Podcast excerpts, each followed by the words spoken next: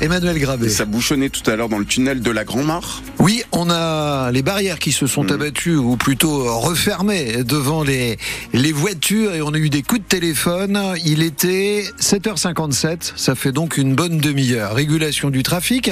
Nous avons également toujours des manifestations devant la Révima, le rond-point sous le pont de Bretonne. Arrive en scène Côte-Bec-en-Caux.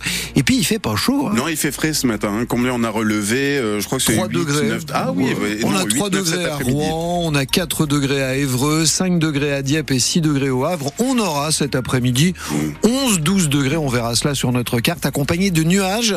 Cet après-midi, des éclaircies, on n'est pas à l'abri d'une petite goutte d'eau. On a vu du bleu dans les rues et, et sur les routes de l'heure en 2023. Mais C'est l'un des chiffres du bilan sécurité du département dévoilé hier. Gendarmes et policiers ont passé près de 675 000 heures sur la voie publique l'an dernier, 3% de plus qu'en 2022.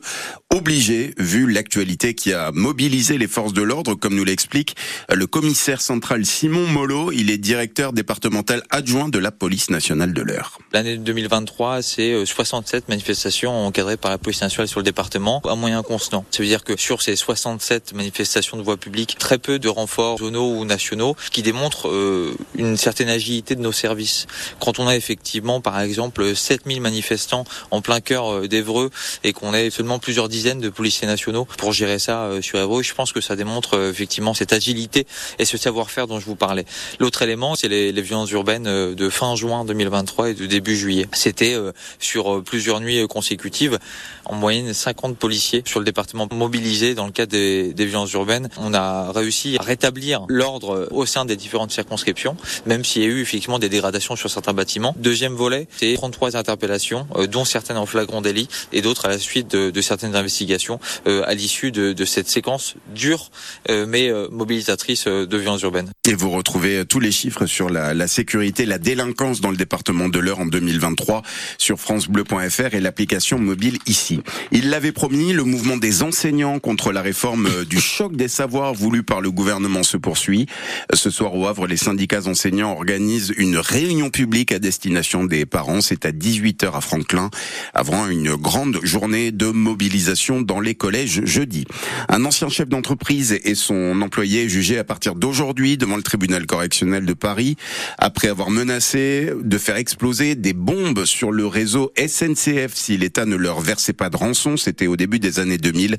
Ils avaient envoyé euh, des menaces sous le nom AZF, groupe qui se définissait comme terroriste, menaces envoyées à l'Élysée. 42 ressortissants français ont pu être évacués de la bande de Gaza hier avec leur famille. Ils ont pu euh, en sortir par un point de passage avec l'Égypte à la demande de la France. C'est le Quai d'Orsay qui l'a annoncé hier soir. La France qui rappelle qu'Israël doit prendre des mesures concrètes pour protéger les civils à Gaza et qui renouvelle son appel à un arrêt des combats. Le nageur rouennais Logan Fontaine est de retour en France. Tout juste rentré des championnats du monde de natation au Qatar avec dans ses valises une médaille d'or remportée sur le 5 km en eau libre et en prime une qualification pour les Jeux Olympiques de Paris. Il va disputer le 10 km dans la Seine. Gros sujet la Seine aux Jeux Olympiques.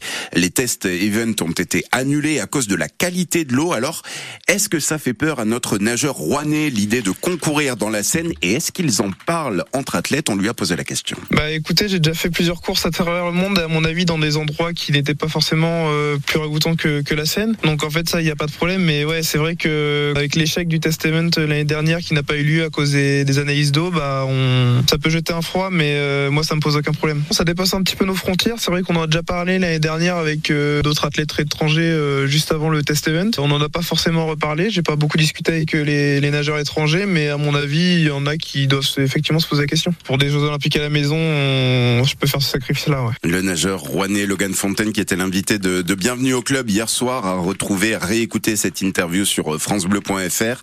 Le 10 km en eau libre au JO de Paris, ce sera le 9 août prochain et évidemment Logan Fontaine va viser la médaille. Et puis un dernier hommage sera rendu ce matin à l'étoile du Nord, Jean Mallory, l'ethnologue, explorateur, aventurier, mort la semaine dernière à Dieppe. Il avait 101 ans. Cérémonie ce matin euh, aux Invalides à Paris à 10h30 avec la ministre de l'enseignement supérieur et de la recherche, Sylvie Retailleau, et le prince Albert II de Monaco. Les cendres de Jean Mallory seront enfouies au Groenland selon son souhait, l'île où il avait vécu.